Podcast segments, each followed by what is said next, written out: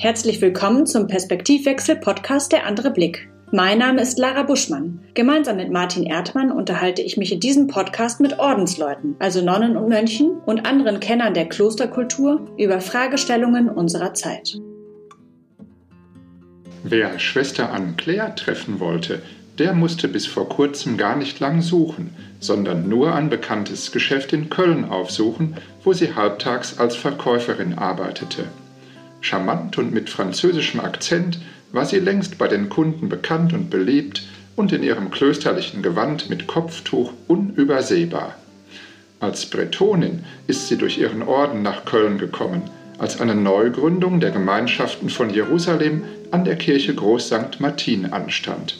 Und so mussten sich alle Schwestern einen neuen Job suchen, denn es gehört zu den Besonderheiten ihres Ordens, erstens in großen Städten, zweitens die eine Hälfte des Tages im Zivilberuf und drittens die andere Hälfte in klösterlicher Abgeschiedenheit und mit Gottesdienst zu verbringen.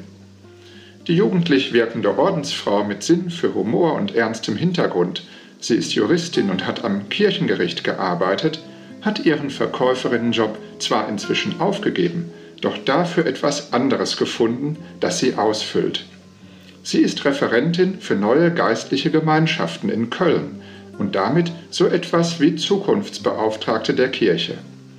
Eigentlich sehr passend, da sie zwischen Kloster und Welt pendelt und zudem in ihrer unverwechselbaren französischen Eigenart jedem Gespräch Leichtigkeit und Tiefe zugleich verleiht. Schwester Anne-Claire macht sich Gedanken über authentisches Leben, sei es für sich selbst, für ihre Gemeinschaft oder für die ganze Kirche. Im Kloster setzt sie dieses Talent als Novizenmeisterin ein zur Ausbildung des Nachwuchses.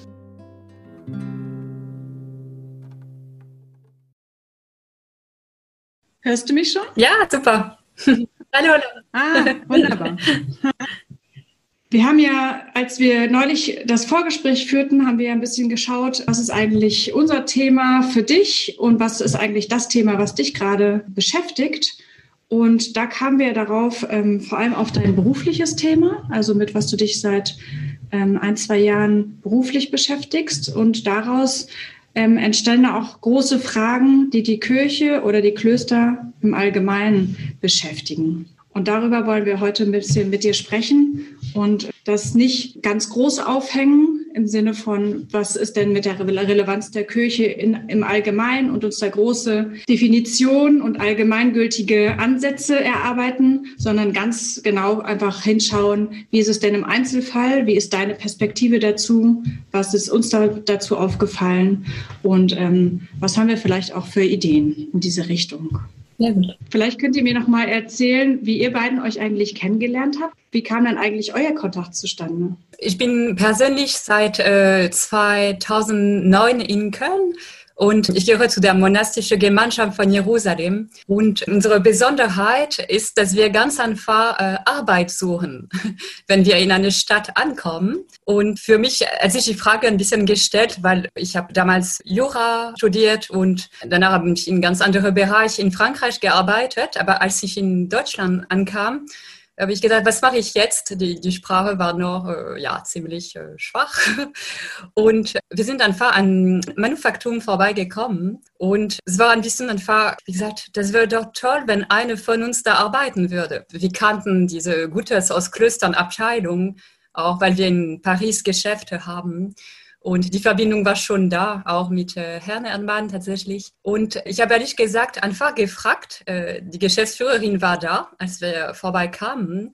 Und wir haben nur die Frage gestellt. Und die Geschäftsführerin war natürlich ein bisschen, ja, erstaunt, verwirrt, aber auch positiv überrascht, glaube ich. Und sie hat ziemlich schnell äh, gedacht, ja, versuchen wir mal. Finde ich passend und äh, genau, und da habe ich äh, fast zehn Jahre gearbeitet. Und da haben wir uns kennengelernt mit Herrn Erdmann und oft äh, zusammengearbeitet, ja. Mhm. Ah, wie schön. So sind die Verbindungen. Es war auch damals so, dass ich das anfänglich gar nicht wusste, dass wir jetzt eine Nonne im Geschäft haben als Verkäuferin.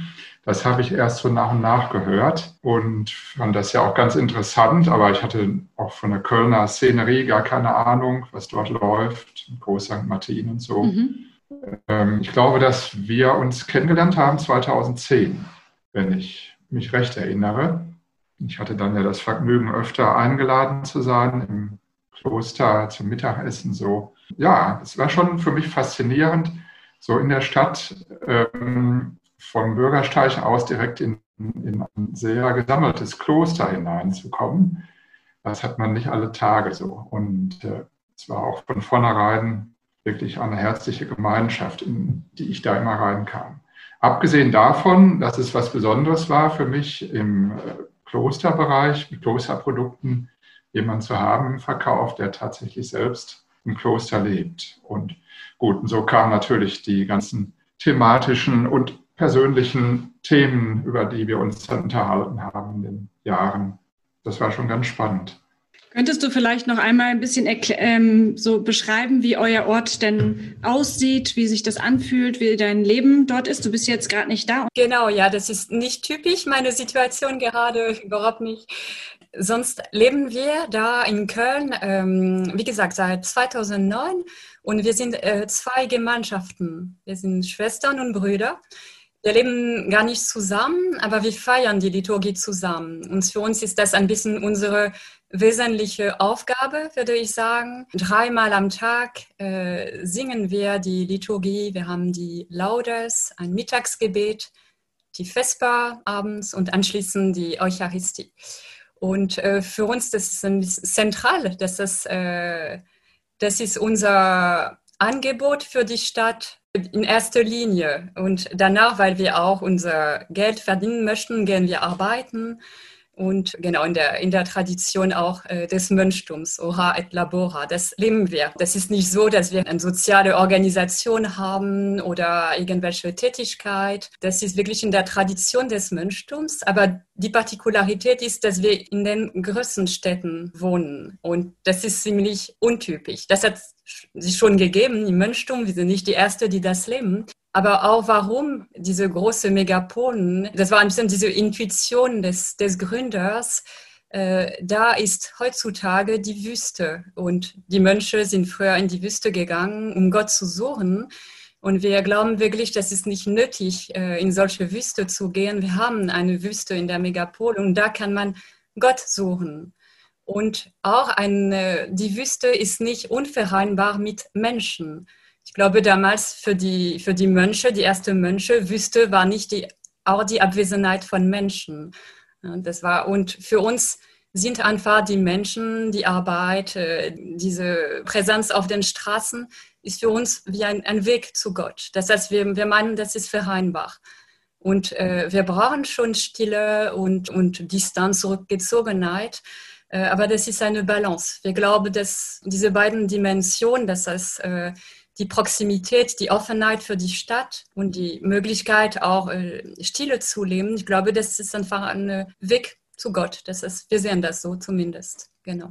Und darf ich das so verstehen, dass wenn du sagst, ähm, die, die Wüste ist auch in der Metropole zu finden, ist das dann die Wüste im Sinne von der Abwesenheit des christlichen Glaubens und der Gläubigen? Oder? Nee, nee das glaube ich nicht. Eher das wäre, ich glaube, diese fehlende Freundschaftsdimension, diese Anonymität, diese fehlende Möglichkeit, richtig unser Durst zu stillen.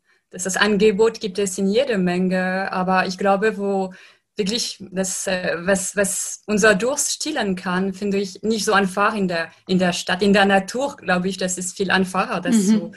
zu, zu, wahrzunehmen. Ja, ein sehr gutes Bild dafür, für den Vergleich zwischen der Metropole und der Wüste, den Durst zu stillen. Aber diese Wüstendimension ist immer sehr, sehr vielseitig. Und es geht nicht darum, die Wüste zu leben. Ne? Es geht für uns eher darum, Brunnen zu zeigen. Ne? Das, das ist, weil die Wüste gehört sowieso zu unserem Leben. Das ist kein Ziel, überhaupt nicht.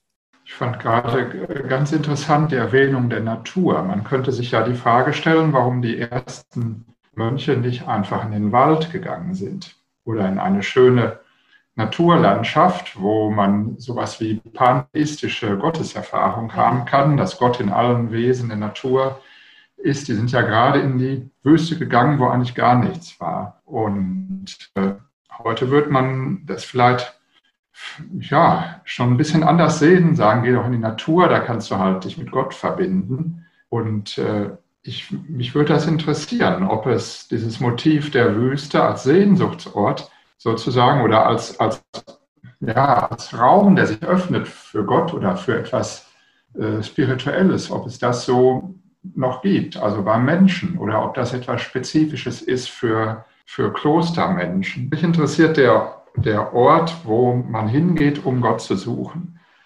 Ähm, und da ist ein, äh, ein typischer Ort ist die Wüste, weil die ist leer, die ist still, die ist offen und so, alle solche Sachen.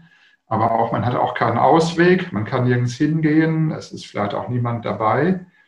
Und im Gegensatz dazu die Natur, der man sich eigentlich auch ganz gern zuwendet. In der Romantik war das so, aber in der heutigen Zeit gibt es auch ein, eine Hinwendung zur Natur.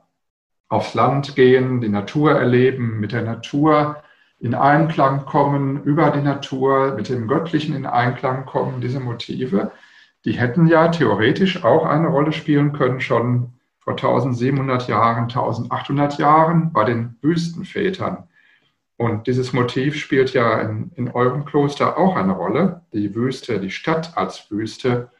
Ähm, aber warum äh, kommt dieses Bild der Natur überhaupt nicht zum Zuge, was ein Kloster angeht oder die Gottsuche? Ich glaube für mich, weil mein Ausgangspunkt ist diese Beziehung zu Jesus Christus. Das heißt, ähm, es geht darum, ihn zu suchen. Und äh, ich habe persönlich auch äh, ja, Erfahrung gemacht. Ich war selber im Wüste, im Sahara. Da ist man natürlich für, aber das ist ja eine romantische Vorstellung der Sahara und man ist äh, offen für diese Dimension des Absoluts. Aber es gibt viel mehr als das. Für mich, wie gesagt, mein Ausgangspunkt, meine Sehnsucht, das ist diese Beziehung zu Christus, zu diesem Gesicht. Und ich spüre sehr stark, dass die Natur eine, eine Ort sein kann, aber das ist überhaupt nicht ausreichend. Und für mich ist äh, durchaus äh, in der Stadt, in den Menschen, die ich treffe, äh, Spuren Gottes, das ist äh, Spuren Christi. Und deshalb ist der, der Ort fast eine Nebensache. Ich glaube, äh, man kann überall äh, Gott suchen. Das sehe ich so. Aber als wir uns ähm, vor, vorbereitet haben auf dieses Gespräch, hast du mir von deiner Arbeit erzählt und dass du dich bemühst, Gemeinschaften, die sich nicht innerhalb der Kirche aufstellen, sondern außerhalb, aber doch zugehörig fühlen, dass du die begleitest und die Brücke schlägst zu ihnen, Kontakt hältst und versuchst sie auch an der Stelle zu unterstützen, dass du es richtig und gut findest, dass sie ihren eigenen Weg gehen. Und gleichzeitig hast du mir davon erzählt, dass du spürst, dass oder auch siehst, dass die Kirche für dich aus deiner Sicht immer weniger Relevanz hat. Also, dass die, als wenn die göttliche Dimension, so sagtest du, glaube ich, nicht mehr nötig ist. Kannst du uns erzählen, wie du das meinst und wie du das auch empfindest und ob das was damit zu tun hat, was du auf deiner Arbeit siehst?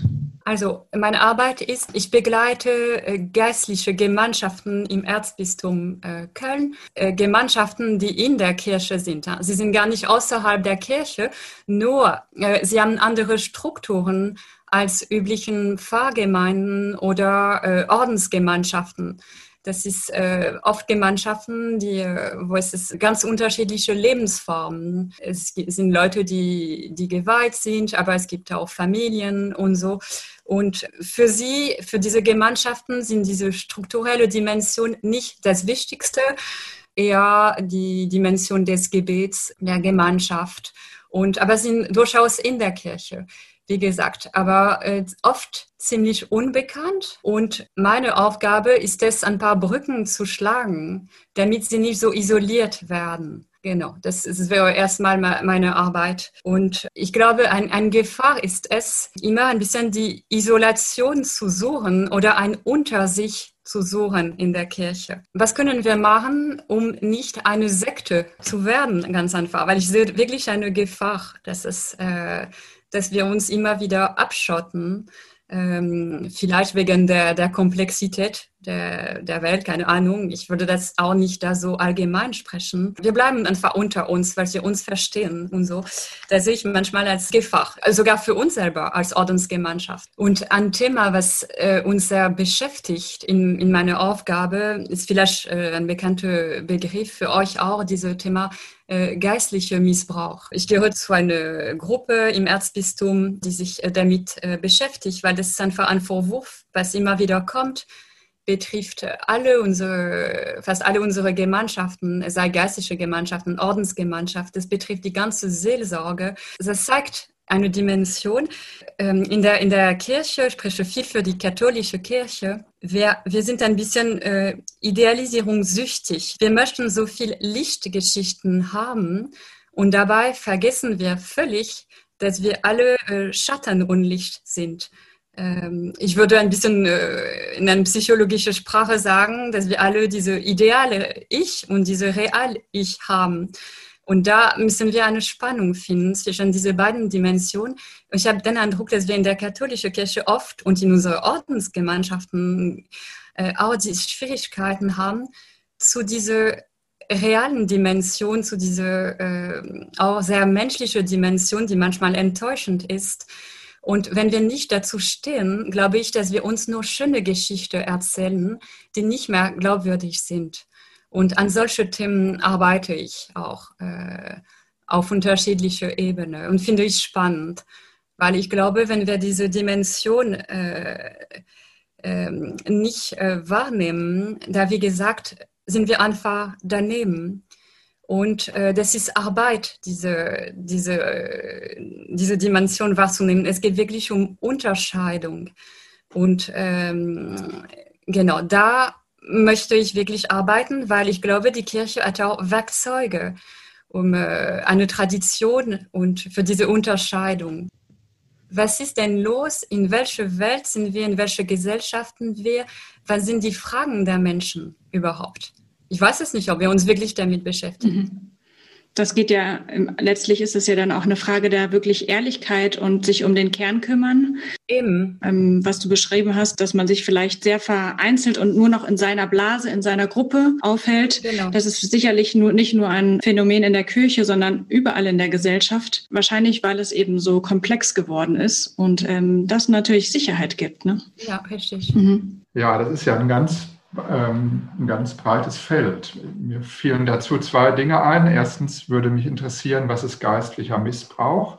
Weil das Wort Missbrauch kann auch selbst schon inflationär benutzt werden, momentan, gerade wegen der schrecklichen Dinge, die ans Tageslicht gekommen sind. Aber man hat dann natürlich die Tendenz, das auszuweiten auf alle möglichen Bereiche des, äh, des Lebens. Und deswegen würde mich das nochmal etwas näher interessieren. Also zum Thema geistlicher Missbrauch, natürlich, wir sind im Moment dabei, eine Definition zu suchen, weil das ist eher ein Sammelbegriff für unterschiedliche Realitäten, aber die dafür sehr bekannt sind. Das Phänomen ist gar nicht neu. Ähm, es geht dabei viel um Manipulation und um Vernachlässigung, um Nötigung, aber die natürlich in anderen Bereichen stattfinden können, zum Beispiel in, im Krankenhaus, in, in der Beziehung zwischen Arzt und Patienten ist alles sehr bekannt. Äh, aber nur, im, wenn wir von geistlichem Missbrauch sprechen, dabei wird immer religiöse Begriffe, äh, werden religiöse Begriffe benutzt, dass das um ähm, eine Ungerechtigkeit zu rechtfertigen. Und es geht darum, oft ähm, dabei ähm, auch ziemlich unbewusst, würde ich sagen, von den Tätern, andere zu retten, aber dabei die Selbstbestimmung ähm, wirklich zu, zu vergessen. Und es geht auch dabei, jemand einfach in, seinem, in eine Vereinnahmung, in eine psychologische Vereinnahmung zu, zu nehmen. Und das kann durchaus in, in, in Gemeinschaften, äh, Ordensgemeinschaften, in äh, geistliche Gemeinschaften stattfinden, aber auch in der geistlichen Begleitung sind viele Menschen, die Orientierung suchen und die oft fragen auch, sag mir, wo es langgehen soll. Äh, viele Menschen suchen ein bisschen sowas, aber es ist die Frage, wie begleiten wir die Menschen? Ist das äh, eine, ein Weg zum inneren Freiheit Oder ist das nur einfach Manipulation und mit einer religiösen Sprache, was die Sache noch schlimmer macht?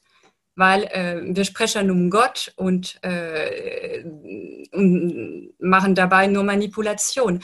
Und die Konsequenzen sind ziemlich schrecklich, weil äh, diese Beziehung zu Gott ist danach kaputt und nicht nur zu Gott. Und das Problem ist, das merken wir, das ist kein einzelner Fälle und dass wir alle ähm, irgendwie können wir alle äh, in diese Versuchung geraten. Dass das, äh, ich mache selber geistliche Begleitung. Ich bin seit äh, zwölf Jahren äh, Noviziatsleiterin und äh, ich weiß, wie einfach ist es, an unsere Ideen äh, durchzusetzen und manchmal sehr äh, unbewusst und äh, es gibt ähm, mehr oder weniger schlimme Fälle. Das kann wirklich, wie, wie gesagt, zum, zum äh, Gewissensmissbrauch gehen und ähm, auch zu sexuellem Missbrauch übrigens. Wir haben so eine Verantwortung, wenn wir diese, diese Begriffe, diese Sprache benutzen. Und ich glaube, äh, ist für uns wichtig, uns helfen zu lassen, äh, andere Impulse zu bekommen äh, und zu distanzieren und gucken, was erzähle ich gerade und was lebe ich selber. Und zu dem anderen Thema, das Menschsein oder das, ähm, das ideale Ich und das Wirklichkeits-Ich zusammenzubringen, das ist vielleicht tatsächlich so, dass eine sehr wichtige Aufgabe ist zu verstehen, dass Gott Mensch geworden ist. Du hast vorhin gesagt, ihr sucht Jesus Christus, also eine Person, nicht irgendwie eine Idee von Gott, sondern eine Person, in der uns Gott äh, entgegenkommt. Und ich habe manchmal so den Eindruck, dass äh, wir als Christen immer noch dabei sind, zu realisieren, was es denn eigentlich heißt, dass Gott Mensch geworden ist. Ich glaube, das ist eine der wirklich äh, ungewöhnlichsten ähm, Erscheinung, die es überhaupt gibt in unserer Welt, dass äh, Gott nicht einfach nur so mal äh, als Gott sich gezeigt hat, sondern als Mensch. Und welche Konsequenzen wir daraus ziehen müssen, diesen Eindruck habe ich, daran arbeitet das Christentum schon seit 2000 Jahren. Und die Frage wäre für uns heute oder für mich, wie soll ich, wie muss ich heute, in der heutigen Zeit, an dieser Frage arbeiten, sodass das authentisch wird? Sodass das irgendeiner überhaupt verstehen kann. Denn das muss doch klar sein. Wenn Gott Mensch wird, dann wollte er, dass man was versteht von, äh, von ihm. Und ich glaube, das ist sehr, sehr wichtig. Und wie geht das beides zusammen? Diese, diese Frage, wie kann ich das missbrauchen und wie komme ich auf den richtigen Weg, äh, um dieser ganz ungewöhnlichen Erscheinung Gottes unter uns Menschen als Mensch näher zu kommen. Das ist absolut spannend für mich. Ich versuche äh, seit, äh, weiß ich nicht, 40 Jahren, ich übertreibe ein bisschen zu verstehen, was bedeutet das, dass Gott Mensch und Gott ist gleichzeitig. Ähm, ich, ich merke, das ist die, die eigentliche Frage und das habe ich noch nicht verstanden. Richtig. da bin ich sicher. Ähm, das ist, und ich glaube, ähm, ich merke, ich brauche diese kontemplative Distanz, um das zu verstehen. Ich glaube, deswegen bin ich auch Ordensfrau geworden, weil ich brauche diese Zeit der Stille. Wir würden das auch nennen, das ist ein Begriff, diese Gebet der liebenden Aufmerksamkeit. Das heißt, das ist äh, Moment, wo wir uns äh, unter dem Blick Gottes äh, stellen möchten und einfach Distanz zu bekommen zu unseren Beziehungen, zu unserem Handeln. Ja, Distanz nehmen mit, alles, mit allem, was wir, was wir gerade leben. Und das ist eine Dimension, aber ich glaube, wir brauchen auch Impuls anderen. Und das, das, das ist gültig auf persönlicher Ebene, aber das ist auch gültig auf die ganze ähm, Institutionsebene, dass wir auch Impuls von außen und dass man uns sagt, ey, guckt ja mal, was ihr macht, was ihr erzählt. Ist das noch alles gesund? Oder seid ihr nur in einer Blase? Und ich glaube, je mehr wir uns äh, helfen lassen und als Kirche auch, ähm, von der Gesellschaft auch, je mehr äh, wachsen wir und verstehen, was es heißt, dass Gott Mensch ist. Weil wir, wenn wir uns von unserer Menschlichkeit äh, trennen, wie, wie, sollen das, wie sollen wir unser Gott verstehen?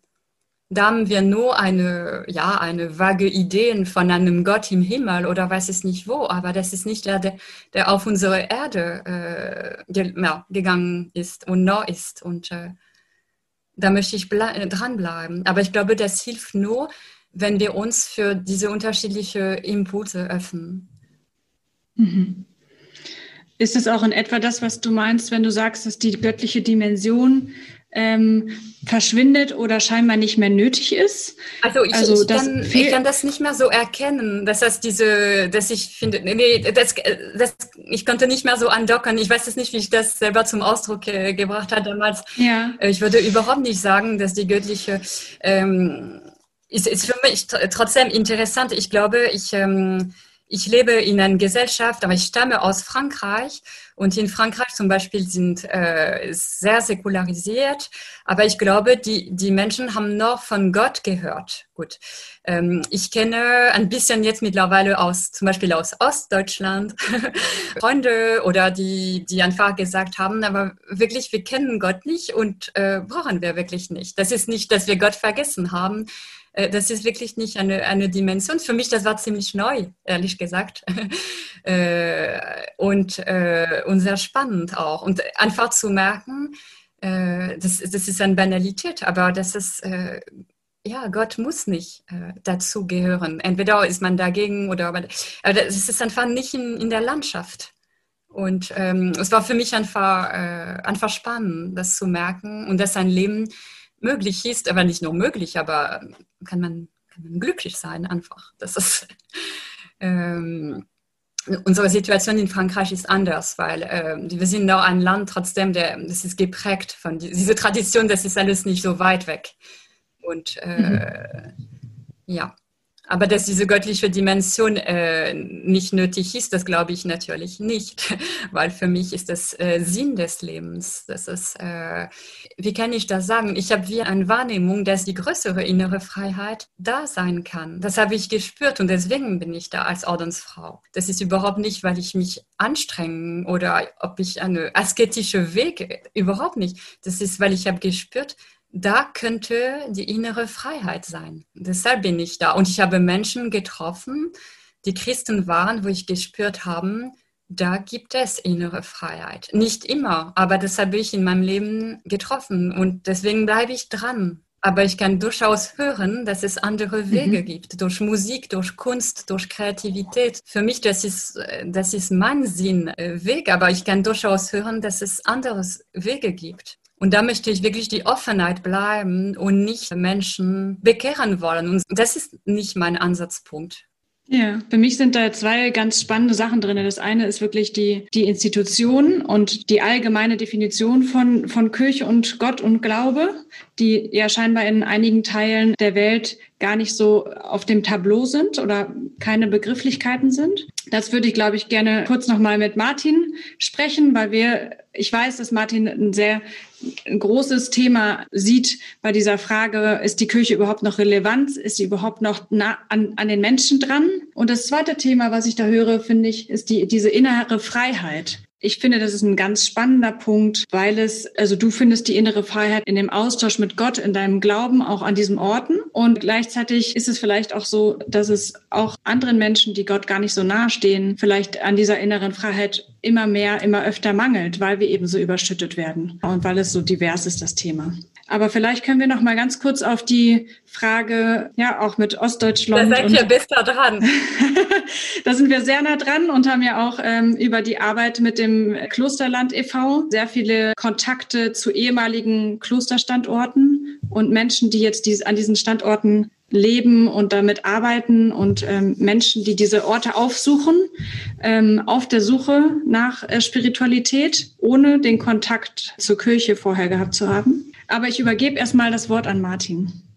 Als wir vorhin telefoniert haben, Martin, heute Morgen, da hast du die Frage aufgeworfen, wo ist denn eigentlich der Verlust? Und wovon gehen wir auch aus? Warum sollte die Kirche denn in welchen Bereichen überhaupt Relevanz haben? Also muss die Kirche politische Macht haben? Muss sie gesellschaftliche Macht haben? welche Einflüsse müssen Sie denn eigentlich nehmen? Also was erwarten wir von der Kirche als Institution und als Teil der Gesellschaft? Und sind diese Erwartungen überhaupt noch die richtigen? Hm. Ja, ich war auch davon ausgegangen, dass es unglaublich viel Veröffentlichungen gibt zu dem Thema der Kirchenkrise, wie es überhaupt wahnsinnig viel Bücher gibt zu allen möglichen Krisen, die in der Welt sind. Und da hat man fast den Eindruck, dass die sogenannte Kirchenkrise nur eine von vielen ist. So ist für eine Generalkrise vorhanden in, in der ganzen Welt. Und man stellt fest, dass eine gewisse Relevanz von einer Institution schwindet. Das ist auch nicht nur bei der Kirche der Fall. Das ist bei Gewerkschaften, bei Parteien, bei allen möglichen anderen Zusammenhängen auch so. Offensichtlich bei allen Zusammenhängen, die eine übergreifende Botschaft äh, oder vielleicht auch eine Heilsbotschaft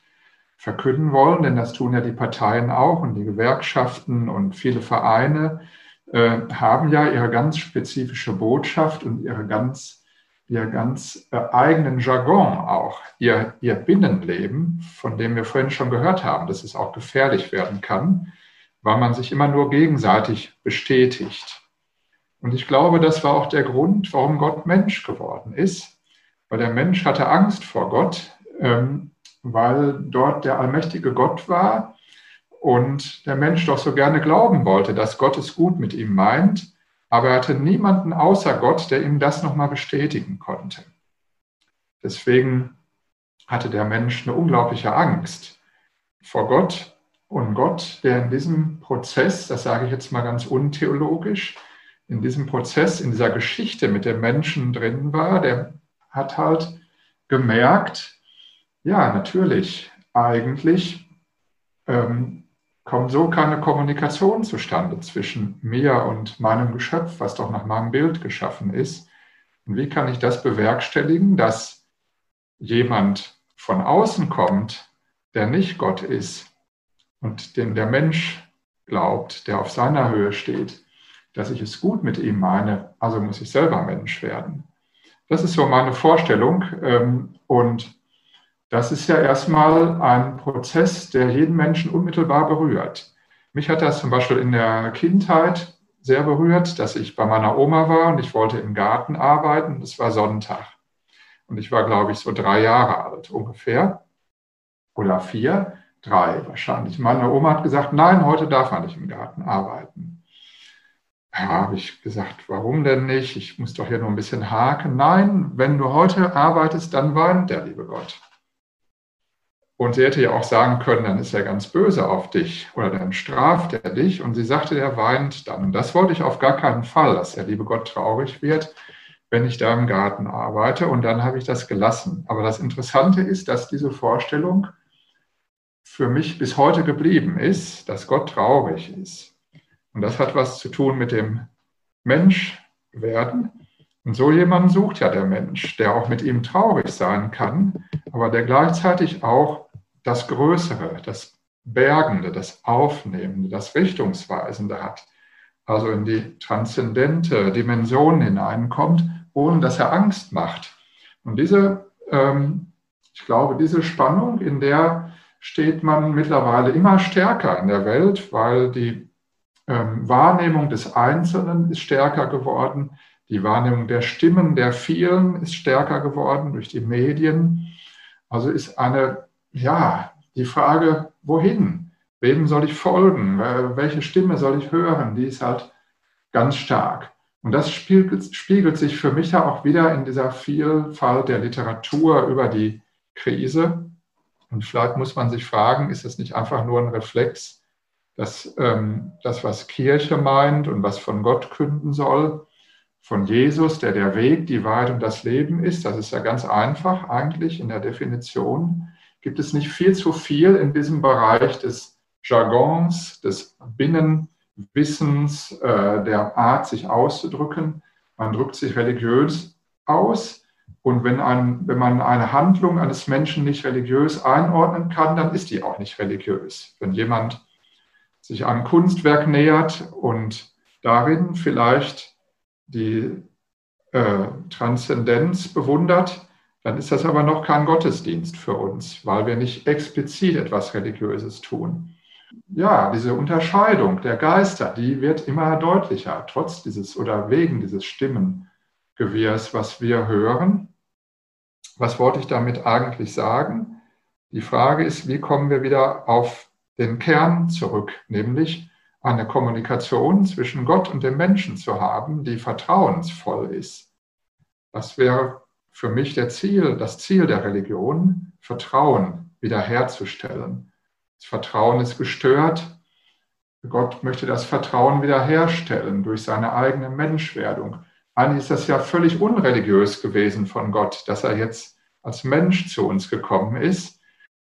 Das ganz anders machen können als großer, prachtvoller Gott, der vor aller Augen erscheint und jeder hätte sofort gewusst, das kann nur Gott sein. Und jetzt weißt du auch genau Bescheid, der ist da oben oder da hinten und er ist immer da und äh, du musst alles, was er sagt, befolgen. Und das hat er gerade nicht gemacht. Im Grunde hat er etwas ganz Unreligiöses gemacht. Und wenn wir jetzt von unserer Religion sprechen möchten, dann muss man sich immer wieder die Frage stellen, überschütte ich da jemanden mit einer Terminologie, äh, die eigentlich bloß verdeckt, dass ich selbst auch nur ein Suchender bin. Heißt das ganz viel von dem, was die Kirche ausmacht, also die Institution und eben diese Beschreibungen, was ist, was ist gläubig, wann bete ich und bin ich spirituell und wann nicht, was gehört nicht dazu. Ganz viel davon ist eigentlich vielleicht äh, überflüssig, weil es, weil es vom Kern ablenkt. Und deswegen ist die Kirche in einer sogenannten Krise, wenn wir es mal so nennen wollen. Ich weiß nicht, ob das alles überflüssig ist. Man muss einfach sehen, dass, dass die Kirche einen unglaublichen Erfahrungsschatz bereithält und einen, einen wahnsinnigen Vorrat an Verhaltensweisen, wie man sich dem Göttlichen gegenüber verhalten kann. Sehr stark durch die Jahrhunderte geprägt. Äh, für uns immer noch so ein bisschen, was mit Kirche zu tun hat, muss irgendwie auch so ein bisschen historisch sein und irgendwie in so einer Art ähm, ja, schnörkelhaftem barocken Rahmen rüberkommen, was ja gar nicht der Fall ist. Es gibt ja nun 2000 Jahre der Kirchengeschichte, die total unterschiedlich waren. Und ich glaube, das Schöne ist, man kann immer wieder seine eigene Situation spiegeln und sich jetzt zum Beispiel mal überlegen, wenn ich in ein Kloster komme, wie in Köln, in Groß St. Martin, das ist mitten in der Stadt und das ist eigentlich irgendwie kontemplativ. Ähm, gab es das schon mal? In der Stadt gab es Klöster und da waren Franziskaner, Dominikaner und die waren eher Sozialarbeiter oder Wissenschaftler in ihrer Zeit. Und so kann ich diesen Ort ganz unterschiedlich interpretieren und mir jetzt für meine Lebenssituation auch wieder äh, herauskristallisieren. Ich lebe in der Stadt und es hat ganz verschiedene Möglichkeiten gegeben, wie die Kirche mit dem Thema Stadt umgegangen ist. Mhm. Sowohl in den Ausdrucksformen als auch in der Seelsorge, in der, in der Hinwendung zu den Menschen oder in der Weise, wie man über Gott gesprochen hat. Und das finde ich halt toll, dass ich auch in der Geschichte Beispiele finden kann, die für meine heutige Situation eine Parallele darstellen. Nicht eine Gleichförmigkeit, sondern wo ich sage, ja, aus dieser Quelle kann ich was schöpfen. Welche Erfahrungen stellen die mir bereit aus dieser Zeit? Ich bin gar nicht gebunden an irgendein Jahrhundert. Mhm. Das ist eigentlich ganz toll. Nur erstmals so historisierend und auch so ein bisschen betulich, ähm, übertüncht. Und das andere ist halt dieser Punkt, ja, ich möchte gern frömmer sein, als ich es in Wirklichkeit bin. Diese Gefahr ist bei allem Religiösen. Schwester Claire, ähm, wenn wir jetzt mal die positiven Beispiele nehmen von den Gruppierungen, die sich jetzt neu aufstellen, was machen die denn anders? Was haben die vor? Was wollen die anders machen, als sie es in der großen Kirche finden würden? Ich glaube, das Thema tatsächlich Beziehung äh, zu Gott, Freundschaft mit Gott sehr ähm, wesentlich ist. Und ich glaube auch, das ist das Wichtigste. Gott hat uns eine Freundschaft angeboten. Das ist wahnsinnig. Das ist, und das ist auch, was man nicht ver verstehen kann, weil das ist immer so asymmetrisch, diese Freundschaft. Das ist, äh, äh, das ist ja Freund, aber auch äh, Gott und äh, ein Gott, der Freund ist. Und aber das ist so so spannend, weil das ist ein Beziehungsgeschehen. Und ich glaube, solche Gemeinschaften haben das sehr auf dem Schirm. Und da glaube ich, kann kann viel einfach Leben wachsen weil ich glaube, aus dieser Beziehung äh, kann man leben, mhm. bekommt man Sinn auch. Mhm. Und äh, äh, diese Dimension des Gebets ist bei diesen Gemeinschaften sehr wichtig. Äh, auch die Dimension der Gemeinschaft, das heißt, man ist nicht allein unterwegs und man unterstützt sich, man lässt sich von anderen fragen, sehe ich sehr, es ist für mich ein sehr wichtiger Komponent. Äh, ich bin Suchende auf, auf jeden Fall, aber was für mich entscheidend war, das war, ich bin mit anderen Mitschwestern und Mitbrüdern unterwegs. Und das gibt mir auch total andere Wahrnehmungen von Gott und öffnet mir einfach Perspektiv, aber über mich selber, über Gott, über die Welt, die Gesellschaft, durch unsere unterschiedlichen Erkünfte. Und wie gesagt, diese Dimension Gemeinschaft und Beten, betende Gemeinschaft, sehe ich einfach Potenzial. Aber wie gesagt, sehe ich auch die Gefahr, wir bleiben in unserer Blase. Mhm. Genau. Äh, und neben dem Gebet gibt es da schon eingeübte Formen, wie man sich eben austauscht miteinander, dass man gemeinsam darüber spricht und weiterkommt? Ich glaube, da kann man wachsen. Ich glaube, diese Dimension der Kommunikation, weil wir sprechen von äh, einem Gott, der mit uns kommuniziert. Mhm. Und ich glaube, das ist die Herausforderung. Ich spreche für geistliche Gemeinschaften, aber ich spreche auch für unsere Ordensgemeinschaften. Mhm dass wir eine, eine Kultur der, der Kommunikation, dass wir daran wirklich, wir haben, es gibt wirklich Luft nach oben in diesem Bereich. Und äh, ich glaube, da könnte man vielleicht auch von der Gesellschaft hören, von, von Firmen hören, mhm. die sich mit solchen Themen. Ich würde auch nicht da allgemein sprechen. Mhm. Ähm, ich habe äh, vor einem Monaten waren wir in Münster Schwarzhaar bei Würzburg mhm. Und wir waren fasziniert mit den Mitschwestern Mitbrüdern, wie die ehemaligen äh, Äbte oder der aktuelle Abt vor Ort eine Kultur der Kommunikation gefördert haben in diesem Kloster. Das war, äh, boah, ich kenne das nicht von innerhalb, aber man hat das gemerkt, finde ich. Und äh, weil sie auch ganz, sie sind viele Mönche da, sind mehr ja. über 80 und sie haben gelernt, zusammen zu sprechen. Und wie wollen wir mit Gott eine, eine Kommunikationsbeziehung haben, wenn wir selber so äh, Schwierigkeiten haben. Und ich glaube, das, das müssen wir unbedingt dranbleiben. Und es gibt einfach ganz konkrete Methode. Und äh, ich sehe, da, ja, ich sehe mich wirklich, ich möchte eine lernende Gemeinschaft in diesem Bereich sein. Und ich glaube, da kann man auch wachsen. Ja. Ist das dann eine der größten Herausforderungen? Finde ich. Für uns, ja. ja. ja.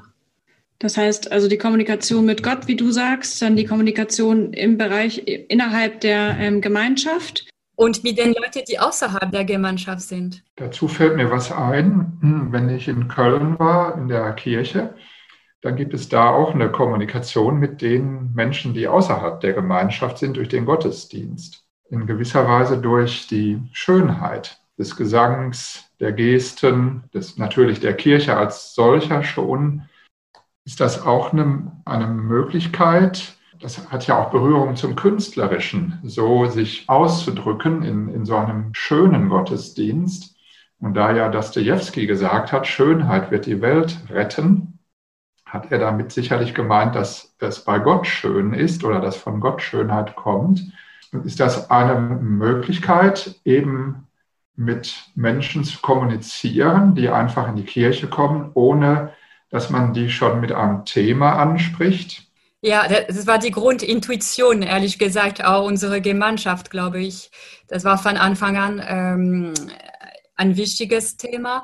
Natürlich, das muss natürlich zielführend sein. Aber ich glaube, das ist eine Möglichkeit, Gott zu, Gott kann dadurch zu, zu, zur Sprache kommen da bin ich schon davon überzeugt, machen wir die Erfahrung jeden Tag in Groß St. Martin. Ist wirklich ein, eine, eine Kirche, in der äh, Massen von Touristen, im Moment weniger natürlich, aber die Kirche ist einfach offen und, äh, und wir merken immer wieder, wie Menschen vielleicht für, für zwei Minuten da sitzen und äh, ich weiß es nicht, was in den Köpfen geht. Äh, ich glaube, man, man könnte merken, das ist da noch bewohnt und das ist mehr als was wir sehen. Das ist mehr als was wir sehen. Das ist nicht nur Ordensschwestern und Ordensbrüder, die da stehen in Weiß und mit viel Weihrauch und mit mehr oder weniger schöne Gesänge, je nach Tagen.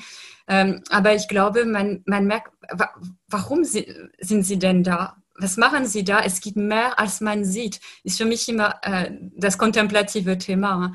Es gibt mehr, als was man sieht. Und ich hoffe, das geht über, über uns hinaus. Und wenn, wenn, es, wenn wir da stehen bleiben, äh, bei diesem Form ist natürlich auch daneben, weil, äh, aber wenn es ist, ja, ich glaube, dass es ist ein Weg zu Gott. Das glaube ich schon, die Schönheit. Das kann, dass das, bei mir war das so zumindest. ja.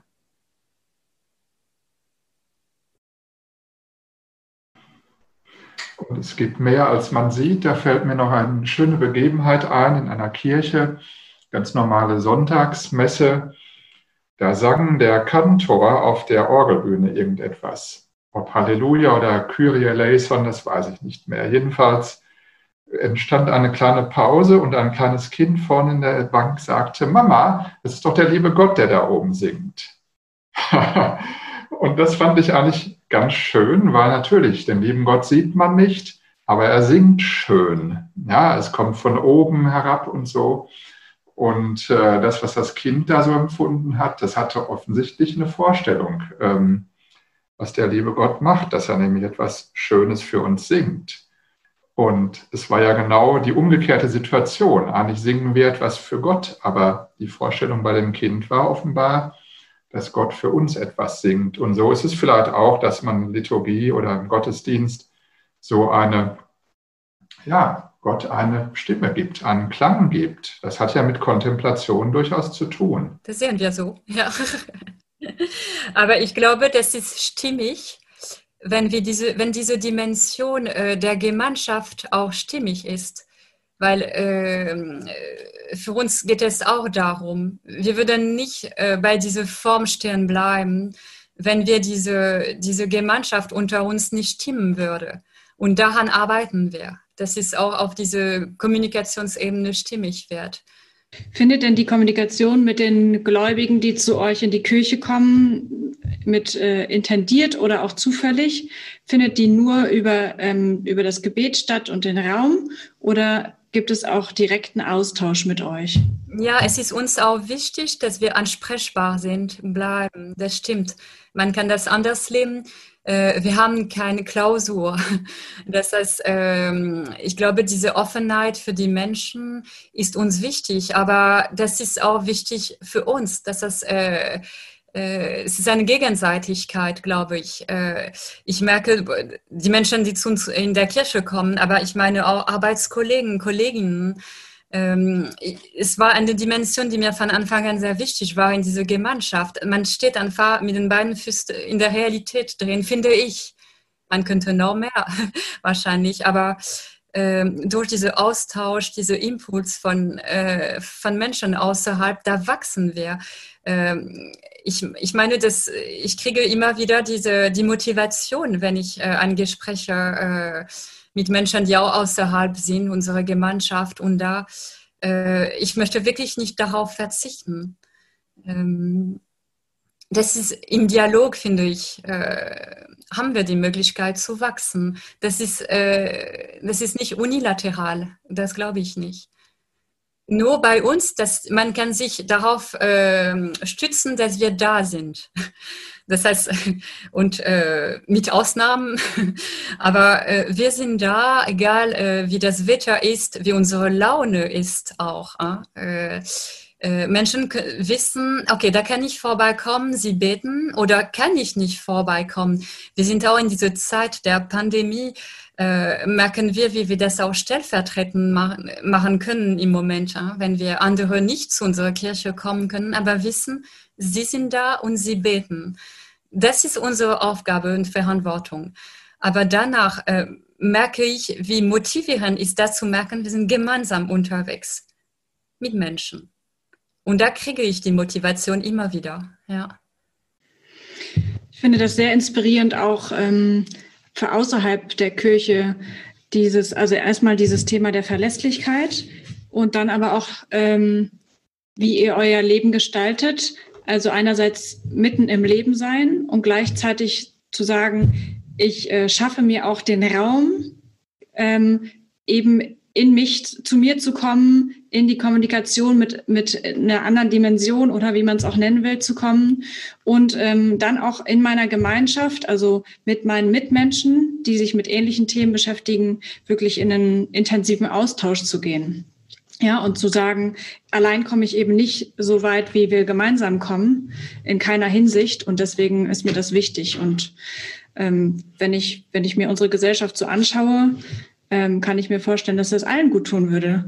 Ähm, ja, ganz gleich mit welchen, für welche Themen sie sich denn dann ähm, Zeit freischaufeln und ähm, auch Rituale oder Regularien setzen, dass eben diese Zeit heilig ist. Nie, ja, nie, nie passender ge, gewählt das Wort. Also, dass diese Zeit heilig ist, die man eben nicht draußen rumrennt und arbeitet und ähm, Dingen hinterherhechtet. Ja, ist genau der Punkt. Ja.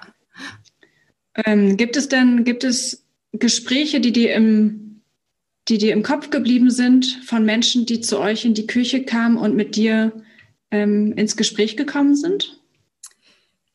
Ich glaube gerade, wir haben, ähm, wir sind in Verbindung mit einer Frau, die 60 ist und ist äh, Künstlerin, ähm, ist äh, in der katholischen Kirche groß geworden und hat sich völlig äh, ja, entfernt und hat viele Richtung äh, Buddhismus, äh, Meditation und so gesucht und alles ein bisschen probiert. Äh, und sie hat vor ein paar Monaten uns wieder kontaktieren, äh, nicht wieder, aber sie war, sie war schon im Gottesdienst und hat uns erzählt, äh, ich möchte wieder in die, in die katholische Kirche eintreten.